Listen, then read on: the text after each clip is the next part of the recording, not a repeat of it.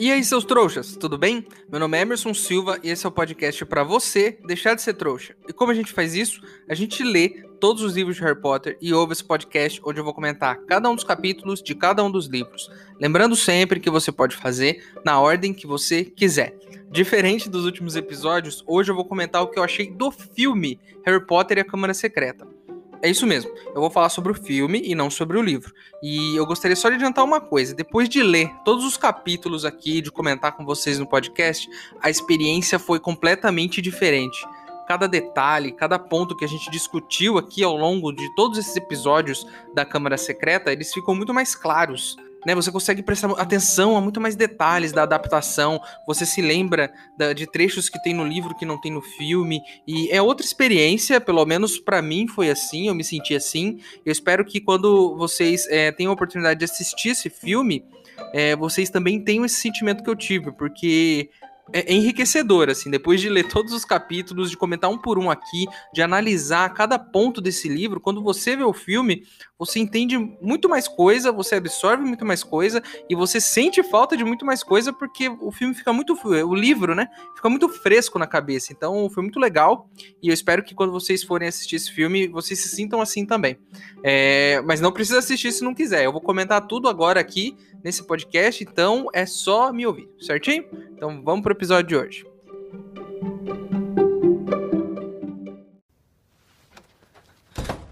Quem é você? Dobby, senhor. Dobby, o elfo doméstico. Não quero ser grosseiro com você, mas essa não é uma boa hora para eu ter um elfo doméstico no meu quarto. Oh, claro, senhor. Dobby entende. Mas é que Dobby veio dizer ao senhor. É difícil, senhor. Dobby não sabe por onde começar. Por que não se senta? Sentar? Me sentar? Dobby, olha, me desculpe, mas eu não quis ofendê-lo nem magoá-lo. Ofender Dobby? Dobby ouviu falar de sua grandeza, senhor. Mas Dobby nunca foi convidado a se sentar por um bruxo como um igual.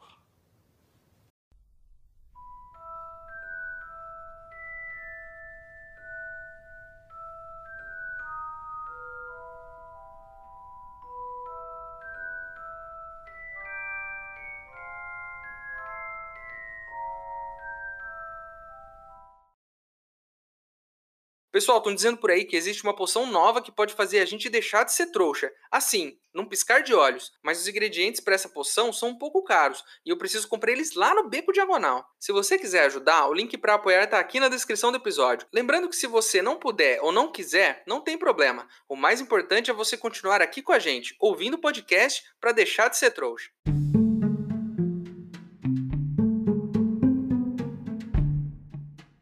Harry Potter e a Câmara Secreta foi lançado no dia 15 de novembro de 2002, isso no Reino Unido e nos Estados Unidos.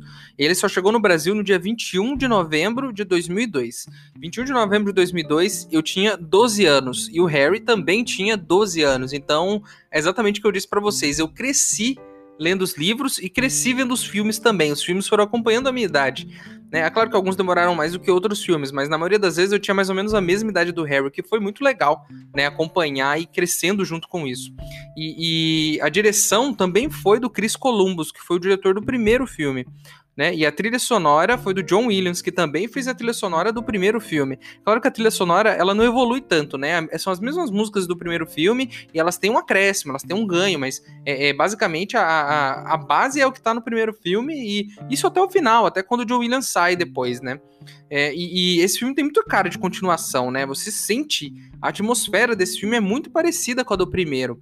Embora os atores estejam maiores, tenham personagens a mais, o filme esteja um pouco mais escuro, né? É, é, em relação não só à, à escuridão mesmo das cenas, mas em relação à atmosfera. É um filme mais tenso, ele é mais um terror, né, do que o primeiro filme. Mas você vê que claramente é uma continuação. Ele tem os elementos do primeiro filme, eles estão no segundo, né?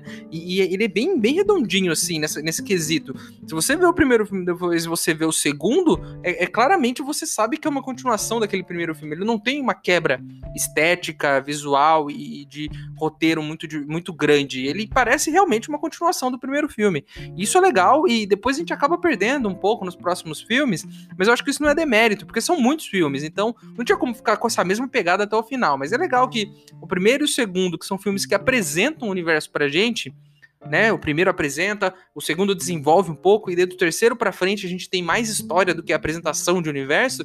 Eu acho que é muito bom ter o, o primeiro e o segundo dirigidos pelo mesmo diretor e, e ter a trilha sonora parecida, porque isso cria essa atmosfera legal pra gente.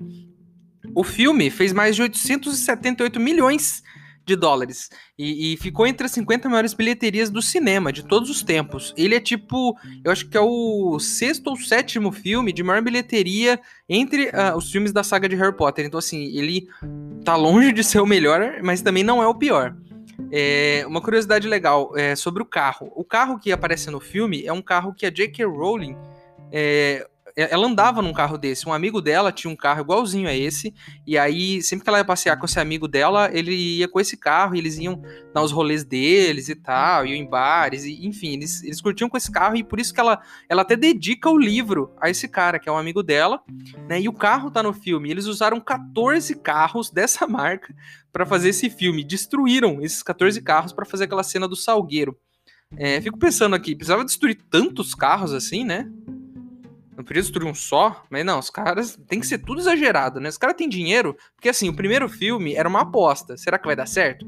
Quando viram que deu dinheiro, pô, os caras colocaram mais dinheiro pro segundo. Aí que fizeram, velho, ao invés de a gente destruir um carro, vamos destruir 14. Só pela farra mesmo, só pela curtição. É, a J.K. Rowling é, é, uma grande fã do Senhor dos Anéis. E tem uma cena muito legal nesse filme que no, na sala do diretor tem um quadrinho lá que tem o Gandalf né, do, do Senhor dos Anéis em um dos quadros. É, obviamente, assim, ela não diz, mas para mim o Dumbledore é claramente uma referência ao Gandalf, muito parecido, apesar de ser um personagem diferente em muitas questões, mas ele é, fisicamente ele é parecido, claramente uma homenagem, e também tem no filme isso. É, o Tom Riddle, que fez o, o, Tom Riddle, que é o Voldemort jovem, ele tinha 23 anos de idade, estava interpretando um menino de 15. E se você acha que isso é, é muita diferença para um ator, a atriz que fez a Murta tinha 37 anos quando participou das gravações. Então ela com 37 fez uma menina ali de 12, 13.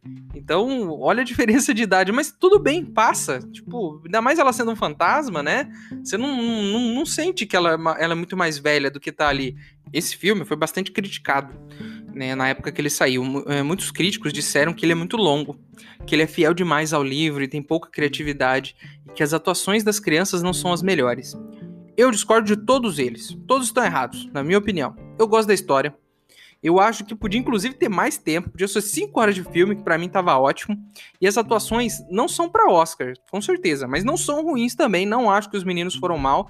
E, assim, esse filme. É, é claro, a gente tem esse apego emocional, principalmente é, quem cresceu vendo os filmes como eu. Mas eu não acho o filme tão ruim assim. Eu acho que é coisa de crítico, sabe? Os caras gostam de não gostar das coisas.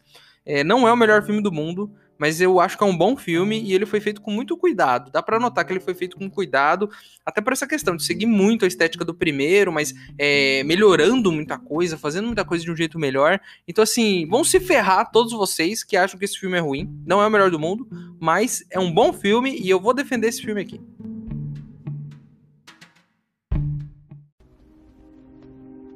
Não é prudente ficar andando por aí a esta hora da noite. Sei, professor. Mas é que.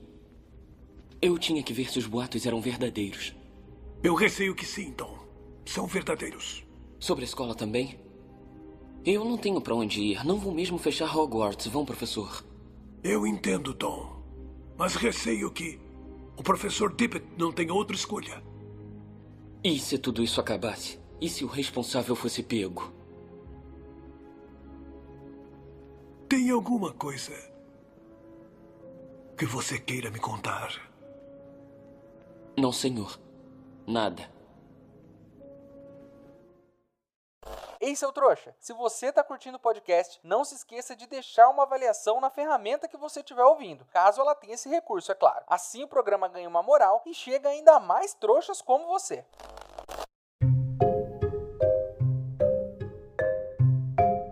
É, os, os, os atores, eles estão muito grandes, né? Eles deram uma esticada do primeiro filme pro segundo monstruosa, dá pra notar, porque eles eram muito pequenininhos. Eles estão grandões agora, né? E, e os cabelos estão diferentes. Então, o cabelo do Harry tá muito mais fofo, né? O do Rony tá bem parecido, mas o, o do Harry tá bem mais fofo, tá bem mais alto. O da Hermione eu achei estranho, porque no livro ela tem cabelos emaranhados. E no primeiro filme ela tem esses cabelos emaranhados. No segundo, parece que deram uma ajeitada no cabelo dela, deram uma alisada ali e tal, tá uns cachos mais soltos, tá meio. Não, não, entendo nada de cabelo, mas parece que mudaram o cabelo dela. Não gostei muito disso. Eu gostaria que ela tivesse o cabelo mais bagunçadão mesmo, assim como tá descrito no livro, porque é muito a cara da personagem, né? E no primeiro filme era legal isso, ela toda descabelada. Mas enfim, né? Fizeram algumas mudanças, os atores estão maiores e eu não sei se vocês viram a versão em inglês. Para fazer esse podcast, eu ouvi a versão dublada, porque eu gosto muito da versão dublada. Tem gente que não gosta de filme dublado, mas geralmente eu assisto dublado porque foi o jeito que eu assisti a minha vida toda.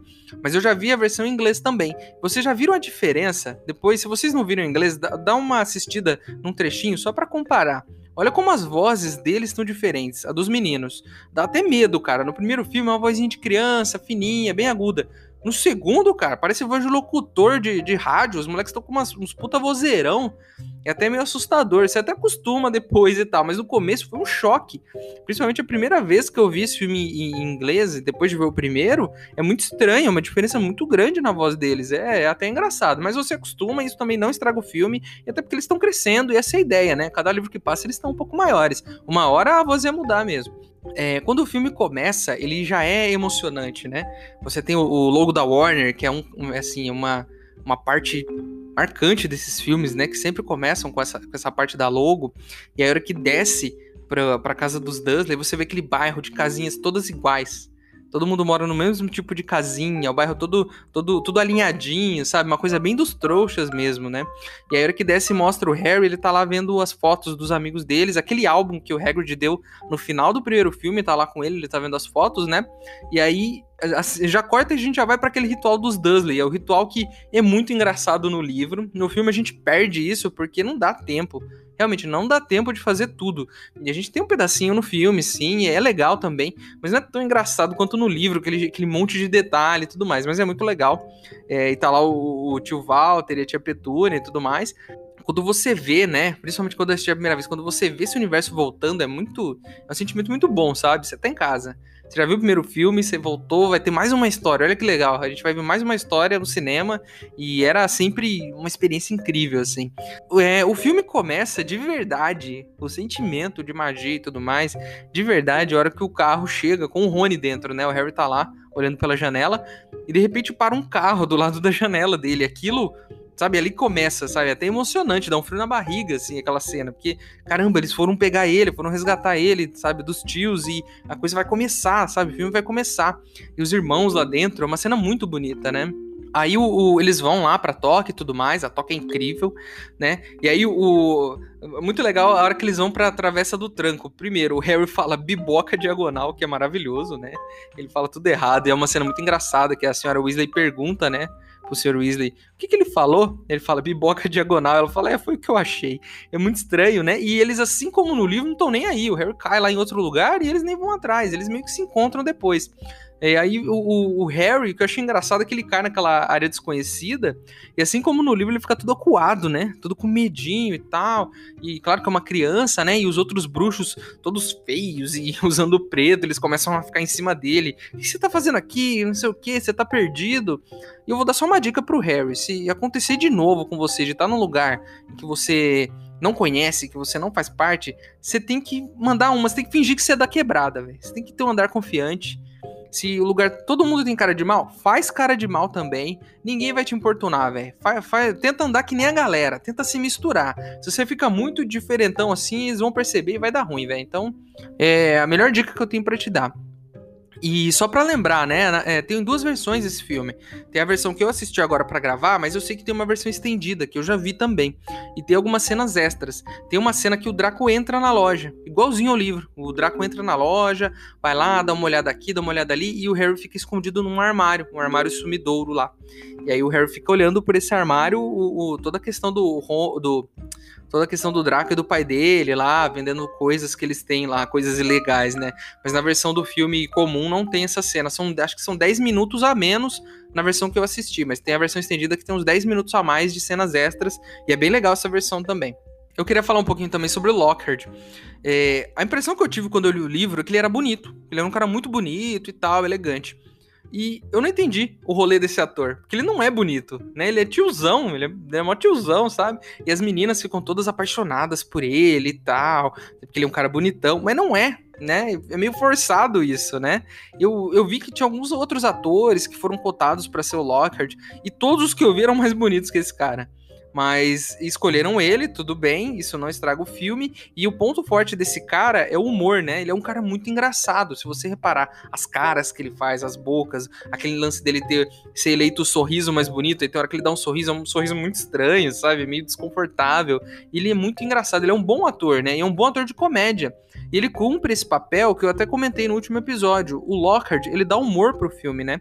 Ele é um filme escuro, é um filme de terror. E um, um personagem como Lockhart, ele quebra isso um pouco. Ele tem momentos engraçados, os momentos que você dá risada, a hora que ele tá se ferrando, né? Que ele sempre se ferra. E eu não tinha reparado nisso quando era mais novo e vi esse filme. Mas os professores, sempre que o Lockhart fala alguma coisa meio sem sentido, mostra o olhar de um outro professor, do Dumbledore, olhando com uma cara meio assim, ah de novo, ou então a, a, professora McGonagall, ou até o Snape, quando ele vai né, na, na questão do clube dos duelos. Sempre que ele fala, um outro professor dá aquele olhar meio estranho, tipo, nossa, esse cara de novo. Então é legal isso no filme, você sente que nenhum professor se sente muita vontade com o Lockhart, e todos eles sabem que ele é um cara que fala demais, que ele não é um cara que nem eles, né? Um cara que tem, que tem capacidade para ser professor. Não, ele é um cara que fala muito. E é engraçado isso, né? Você sentir isso nos atores, essa química que eles têm, e a forma como eles vão interagindo com o Lockhart. Não percebi isso quando assisti da primeira vez, quando era criança, mas percebi dessa vez justamente por ter acompanhado essa trajetória dele capítulo a capítulo aqui no podcast, né? Enriqueceu o filme para mim, é, reler o livro e comentar aqui com vocês. É, é, eu falei isso aqui no começo do podcast, é diferente, é diferente, realmente. É, um detalhe legal, lá no final do filme, né, o Harry tenta falar a língua das cobras. O Tom Riddle manda o Basilisco atacar o Harry, e aí o, o, eu não tinha pensado nisso. Não tinha pensado nisso quando eu li o livro, mas o Harry não fala a língua das cobras, então era só ele falar: para, cobra, não me ataca. Não tinha pensado nisso, mas o filme pensou nisso. A hora que a cobra tá indo para cima do Harry, ele tenta falar com a cobra, mas não acontece nada. E o Tom explica: olha, só obedece a mim. Foi legal o roteirista ter colocado isso. Eu não lembro se tem no livro, eu acho que não tem. Não lembro se tem, mas no filme tem e o roteirista lembrou disso, né? Se, se foi o roteirista que pensou nisso, ponto para ele. Se tiver no livro, é ponto para a autora do livro. Mas é legal o fato de mostrar assim, ah, o Harry tentou, né? Porque alguém ia falar, pô, por que o Harry não tentou? Eu poderia ter falado isso, mas eu não lembrei na hora. Mas por que o Harry não tentou falar pra cobra sair fora, já que ele fala a língua da cobra? Mas é interessante, né? Ele tentou e a cobra não obedeceu porque ela só obedece o herdeiro. Então, interessante isso também. Outra coisa que é interessante nesse filme é a progressão dele, né? É uma coisa muito mais de sentimento, assim. Eu não, eu não sou um cara técnico de filmes e não estudei esse negócio a fundo, mas eu, eu como é, um cara que assiste filmes, eu tive esse sentimento. Ele é um filme menos acelerado. O primeiro, acho que por ter que apresentar muita coisa nova, ele é acelerado, ele é corrido. Eu falei isso quando eu comentei o primeiro filme aqui. O segundo, ele é bem fluido ele é bem menos acelerado, né? Você tem tempo para assistir as coisas. Os cortes, eles, eles foram precisos. As coisas que foram removidas, elas não comprometem a história, né? E, e o, não que o primeiro tenha isso, mas o primeiro, parece que no primeiro eles tentaram encaixar tudo, sem cortar nada. E ficou espremido, então é cena atrás de cena, corte, corte, corte, corte, uma cena atrás da outra. E no segundo eles falaram, pô, vamos tirar um pedacinho aqui, outro ali, da história mesmo, e tentar encaixar para fazer sentido, mas de uma forma que a gente tenha um filme um pouco mais fluido. Né? Eu acho que o fã, por exemplo, gostaria de ver o aniversário do Nick quase sem cabeça. Mas isso não afeta a história, o fato de não estar tá lá. E o filme fica gostoso de ver. Você tem mais cenas contemplativas de Hogwarts, por exemplo. A câmera, hora, hora que você vai para a estufa, para a primeira aula que eles têm, a câmera vai descendo para a estufa. Então abre com o castelo inteiro e a câmera vai descendo. Quando eles chegam com o carro na escola, o carro passa por toda a lateral do castelo antes de descer até o salgueiro. Até por isso ele é um filme longo. Cortaram cenas, fizeram mais cenas, cenas mais longas, com começo, meio e fim, mas o filme acaba ficando um pouco longo. Tem gente que não gosta, mas para mim, eu assisti aqui agora há pouco, acabei de assistir, e para mim parece que teve 10 minutos. Eu queria muito mais filme. Parece que foi curto para mim.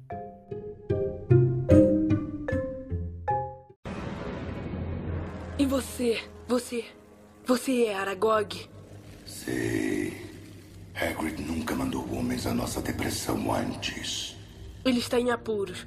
Aconteceram os ataques na escola. E eles acham que foi o Hagrid. Acham que foi ele quem abriu a câmara secreta. Como antes. Isso é mentira. Hagrid nunca abriu a câmara secreta. Então você não é um monstro? Não. O monstro nasceu no castelo.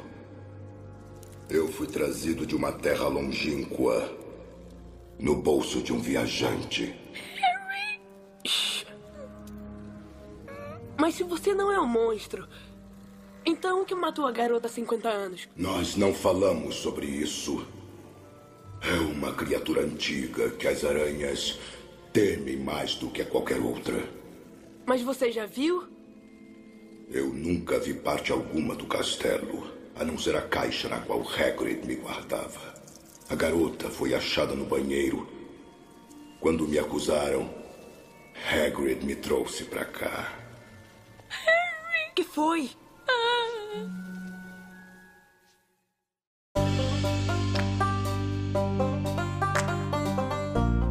O meu contrato com esse podcast pede com que eu faça, é, pede com que eu fale três coisas que eu não gostei, então eu tenho que falar.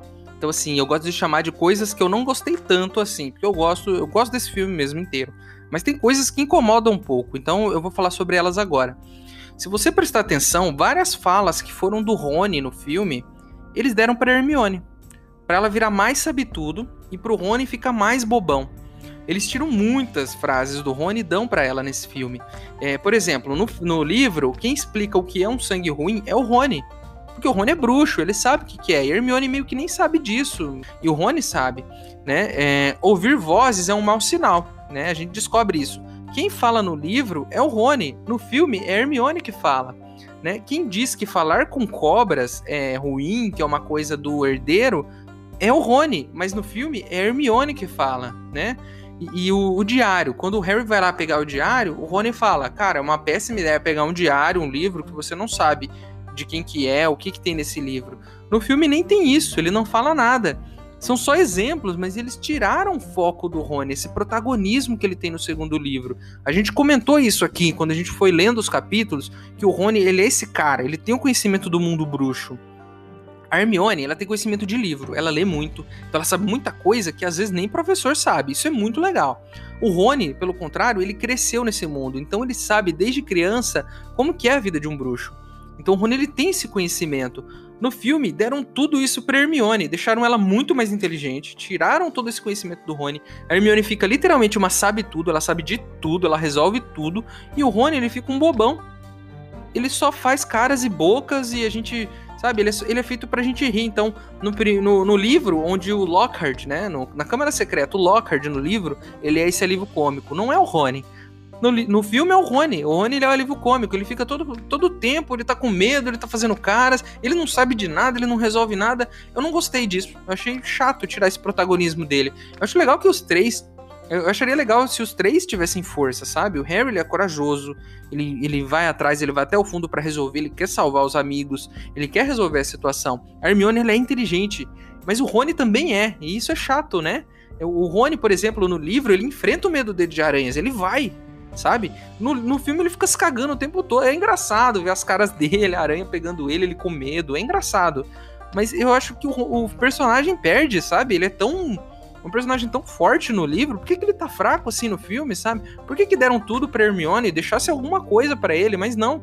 Todas as falas dele, onde ele mostra ser inteligente, deram pra Hermione. É isso. E ele virou um bobalhão, virou um engraçadão.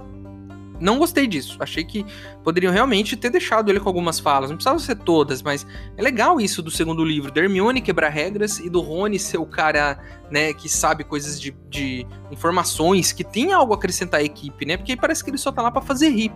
É, outra coisa estranha, né, que eu também não, não gostei tanto assim. Porque o Draco, lá no começo do livro, ele rasga uma página de um livro, ele dobra e põe no bolso. Aí lá no meio do filme, era que eles estão lá, depois de beber a poção polissuco, né? Depois de beber a poção polissuco, que eles vão lá pro salão comunal da, da Sonserina. O, o Malfoy vai lá, pega um presentinho que tem lá na mesa e fala é de vocês. Os caras falam não. Ele pega e abre, pega para ele, sabe? Eu não entendi isso no filme, essas duas cenas. É tipo para reforçar que ele é do mal? transformaram ele num ladrãozinho, sabe? Rasgando página e roubando, roubando coisa dos outros. Eu achei ruim isso, porque você enfraquece o personagem, sabe? O que, que é o, o Draco para mim? O Draco é uma criança que ela representa o quê? Como o, todos os conceitos passados pelos adultos podem transformar uma criança em um adulto ruim. E, e ele é essa criança problemática, porque ele repete o comportamento racista do pai, por exemplo. Ele aprendeu em casa isso. Olha só que forte isso. É um, ele aprendeu essa coisa em casa, com os pais. E ele é uma criança que já repete esse comportamento. Ele não é um ladrãozinho, ele é um menino problemático. Ele precisa de ajuda, eu já falei aqui. Ele precisa de ajuda, sabe? Ele é um chato, ele é. Mas ele precisa de ajuda. Ele é uma criança que aprendeu isso em casa. Olha como isso é forte. Olha como isso não tá no filme né? Ele transformar ele num ladrãozinho para falar, olha como ele é mal, ele rasga uma página, ele rouba a página. Não é isso. Ele não é esse personagem, sabe? Eu não entendi por que colocaram isso no filme. Isso acontece várias vezes no sentido de que tiraram um pouco dessa, dessa parte da discussão, né? Porque esse livro foi recheado de discussões. Eu não sei se outros livros vão ter isso, mas esse livro a gente pôde discutir muita coisa que existe no nosso mundo real e que existe no mundo dos bruxos. A gente pegou e fez paralelos, né? Tem o racismo, tem o lance da Gina usar o diário, isso ser uma coisa meio, sabe, associado a, até uma, uma coisa atual hoje com a internet e tudo mais. A gente consegue traçar paralelos e abrir discussões profundas, né? E o filme ele perde, ele tira essas discussões para virar uma coisa do entretenimento. E isso não é demérito, porque é legal, o filme é divertido ele é feito para isso, ele é feito para divertir. Mas a gente perde um pouco essa discussão, né? E aí, ok, vocês tiraram, fizeram um filme divertido. Mas aí pegar toda essa discussão, tirar ela e colocar o Draco só como um menino, um ladrãozinho, roubando coisas, ele até fala, um, ele tem umas frases preconceituosas ao longo do filme e tudo mais, ok, beleza. Mas eu não entendi por que adicionar essa parte dele roubando coisas, sabe? Não achei legal isso. Outra coisa que eu também não gostei tanto assim é da Gina. Ela tem pouco destaque. Ela é muito apagada, né? No livro ela é forte, ela aparece o livro todo, você sabe como ela tá se sentindo, né? Você tem sinais de que ela tá com um problema. Ela tá cansada, ela tá pálida, acham que ela tá com gripe num, num, num, certo trecho do livro, ela é tímida e ela tem todas essas. essas é, ela, se, ela se confronta, né? Não, ela é confrontada pelo Harry algumas vezes. Ela encontra ele no lance dos cupidos, que não tem no filme, ok, não precisava ter também. O filme teria cinco horas e eu acho que não, né? Seria muito para algumas pessoas, para mim não. Eu entendo cortar cenas, eu entendo fazer o filme mais curto, eu entendo tudo isso, porque é cinema e você não pode contar essa. Aí tem que fazer uma série, é o único jeito, fazer uma série. Mas isso, eu acho que alguma coisinha a mais sobre Gina deveria estar tá nesse filme. Sabe, ela aparecia ali mais umas duas vezes, mais uma ceninha dela indo pra enfermaria se sentindo mal, ou alguém olhando para ela só falando: "Nossa, como você tá pálida, você tá se sentindo bem?". Uma coisinha assim, só para trazer um pouquinho desse sentimento de que a personagem ela tá piorando, porque aí no final, a hora que ela é herdeira, você fica meio perdido, falando: ah, "Como assim?", sabe? Como assim ela é herdeira? Ela, ela é herdeira não, mas como assim ela foi possuída pelo herdeiro e ela tava com o diário, né? E, e você não teve essa sensação que tem no livro dela ir ficando, sabe, um estágio cada vez pior a cada capítulo que passa, sabe? Ela tá pior, tá mais acuada, tá mais triste. Faltou isso, na minha opinião, faltou isso.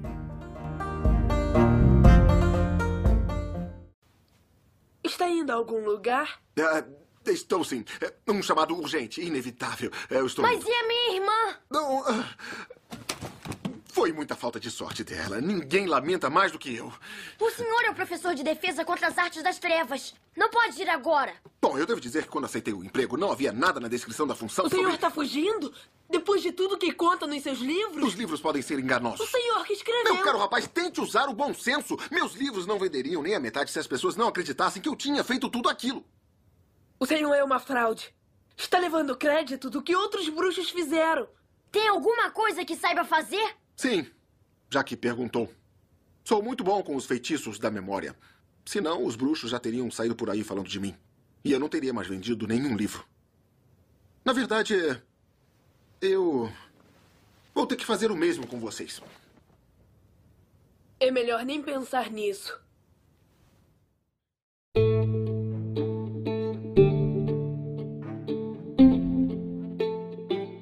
coisas que eu gostei nesse filme.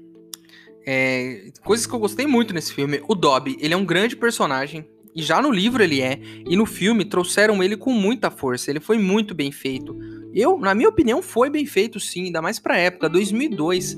Você vê o Dobby, a forma como ele foi construída, né? Você já logo de cara, já no comecinho do filme ele aparece, é muito bem feito. Os efeitos especiais são muito melhores do que no primeiro filme. Eu já falei isso aqui nesse episódio. O primeiro era uma aposta. Quando o primeiro filme dá dinheiro, pô, temos um negócio aí. Vamos fazer o segundo? Vamos. Então toma mais dinheiro porque eu quero que esse filme seja melhor e para que ele dê mais dinheiro ainda no cinema. Então melhoraram os efeitos especiais. Um, passou um ano de diferença, a tecnologia melhorou também. Então, assim, foi muito legal isso. E o, o Dobby, ele é um personagem forte no livro e ele é forte no filme também. Ele é forte, ele aparece várias vezes, ele é engraçadinho, ele tem essa, toda essa coisa do sofrimento dele também. No livro, ele sofre muito mais. Eu sinto que no livro ele é mais sério, ele sofre mais. No filme, ele é mais pra esse lado do humor, mais engraçado, tem aqueles olhões, sabe? Ele dá uns risinhos aqui, outro ali. E é muito legal, é fofinho, você se apega a ele no final, quando o, o Lúcio Malfoy chuta ele, você fica puto, né? Porque você gosta dele. E no livro, você tem essa, esse amor e ódio também, né? No livro você meio que, ah, tem hora que você gosta, tem hora que você não gosta, porque ele meio que prejudica o Harry o tempo todo. Outra coisa que eu senti em relação a efeito especial também, que eu gostei, é o uso de bonecos. É, se você reparar, eles fizeram uma composição. Então, em algumas cenas, alguns personagens são bonecos, em outras cenas, os personagens são de computação gráfica, né? Feitos no computador. A Fênix, algumas cenas ela é um boneco. Quando ela tá lá no, na sala do Dumbledore, ela é um boneco feito um, um, um boneco animado mesmo, eletrônico, e, e, é muito bonita, é muito real. E nas outras cenas, quando ela passa voando lá na câmara secreta, ela já é uma, uma feita por computador. E eles fizeram essa composição. O basilisco, algumas cenas, quando ele tá mais próximo do Harry e tudo mais, é um bonecão. A, a aranha, a Aragog, é nitidamente um bonecão de aranha também. E não é ruim isso, tá? Não tô. É um mérito. Eu acho legal usar bonecos. Acho que traz mais vida. Eles são mais reais. Os atores contracenam, né? Com alguma coisa. Não é tipo. Ah, imagina você atuar com nada, com uma tela verde. Deve ser difícil.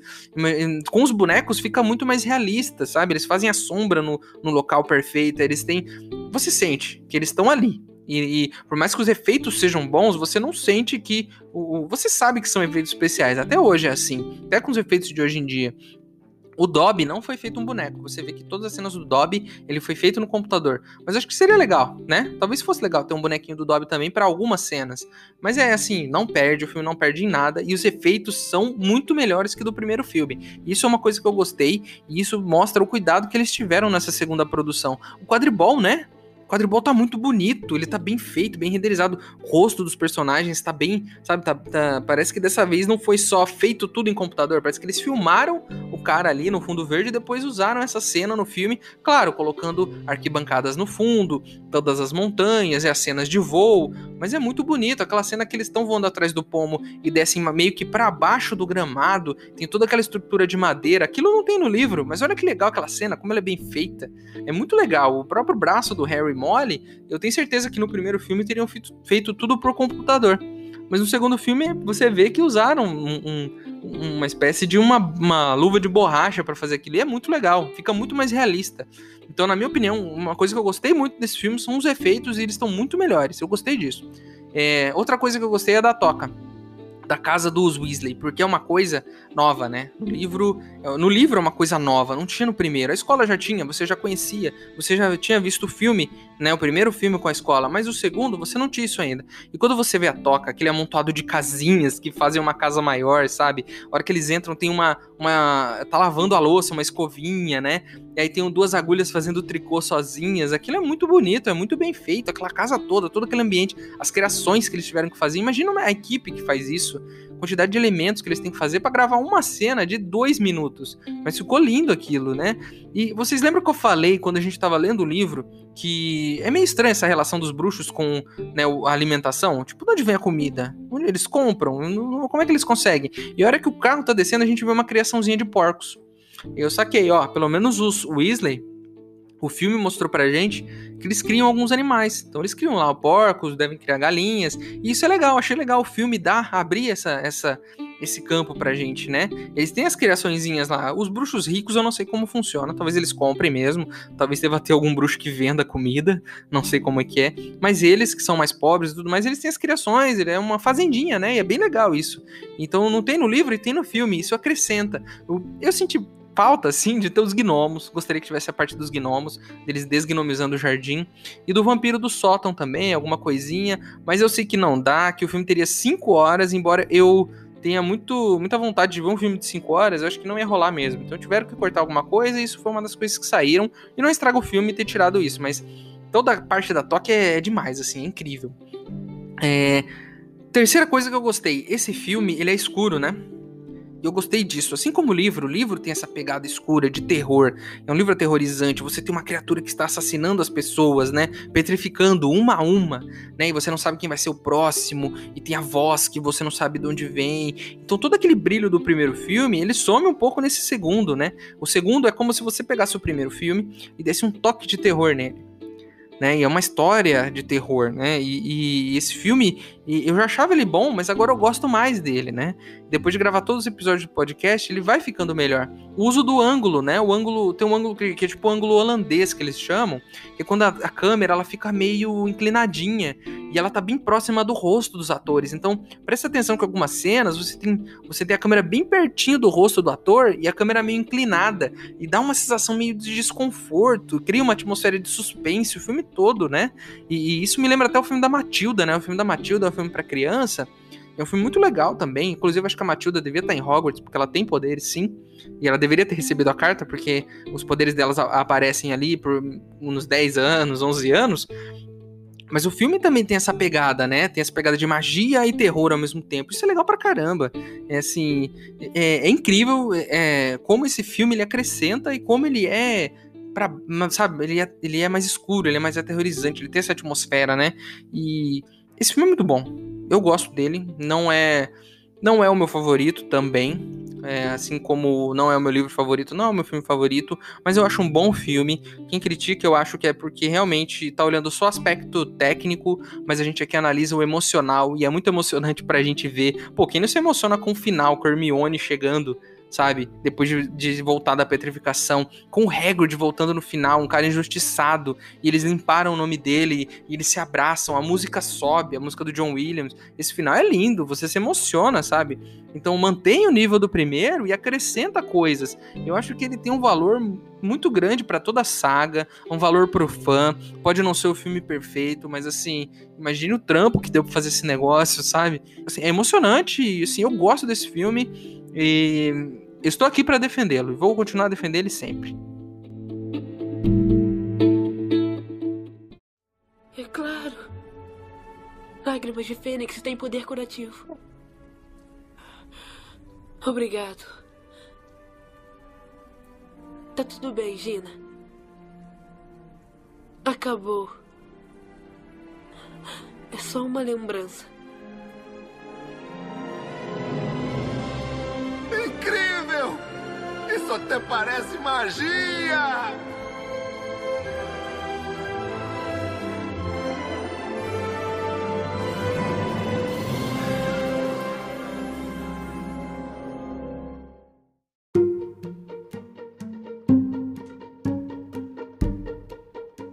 Então é isso. Terminamos de comentar o filme Harry Potter e a Câmara Secreta. Esse filme que eu gosto muito, sim. Tenho um carinho grande por ele. Mais do que eu tenho pelos últimos filmes, eu tenho por esse. Porque eu acho que ele tem muita magia, ele tem muito essa coisa do livro. Você vê que o que tá no livro tá ali no filme. Eu acho que isso é um mérito Apesar de que eu gosto também de versões do filme que tem essa pegada criativa do diretor, e a gente vai falar sobre isso nos próximos filmes, mas sobre esse filme eu acho que ele acrescenta muito, ele apresenta o universo assim como o primeiro, ele dá mais elementos pra gente discutir, elementos que vão até o final dessa saga. Então, o primeiro e segundo filme e segundo livros, eles abrem caminhos. Sem esses filmes, esse primeiro e segundo, e sem o livro, primeiro e segundo, o resto não teria tanta força, porque o resto eles meio que ficam nessa primeira base que é construída nos dois primeiros. Então eles são importantíssimos e são bons filmes, eu gosto deles e eu vou guardar sempre no meu coração como um fã que eu sou e apaixonado por essa história. Então eu só tenho a agradecer a todo mundo que realizou esse filme, porque ele é lindo e quando você assiste, quando ele termina, cara, você. Eu quase chorei, cara. Fiquei assim, ó, um pontinho de chorar. Mas já chorei outras vezes quando assisti, é porque eu já vi muitas vezes e aí você vai. Né, você já tá acostumado, então talvez você não se emocione como da primeira vez. Mas a primeira vez eu me emocionei, eu me lembro disso. E sempre, sempre, com carinho, sempre. Esses filmes são parte da minha vida. A capa do episódio de hoje é a capa do filme, como a gente sempre faz aqui com os filmes, né? E se você não gostou de algo que eu disse, se você tem alguma informação para acrescentar, se eu falei alguma coisa errada, você manda um e-mail para e-maildostrouxas@gmail.com. Manda um e-mail para mim, se eu gostar, eu vou ler ele aqui, certinho? No próximo episódio vamos começar o Prisioneiro de Azkaban, o terceiro livro. Eu tô, ah, tô muito empolgado para começar a ler esse livro porque ele é um dos meus favoritos. É um livro que agora a história deslancha, cara. Agora chega de apresentar o universo e agora a gente vai pegar e vai acelerar esse carro, a coisa vai começar a acontecer. E é muito legal por isso, e eu tenho eu tenho, eu gosto de todos os filmes, eu nem tenho que falar, sempre que eu falo que eu gosto de um filme ou de um livro aqui, eu tô me repetindo porque eu gosto de tudo. Eu gosto de tudo, até do que eu não gosto, eu gosto. Mas é isso, espero vocês no próximo episódio. Meu nome é Emerson Silva e esse é o podcast para você deixar de ser trouxa. Tchau.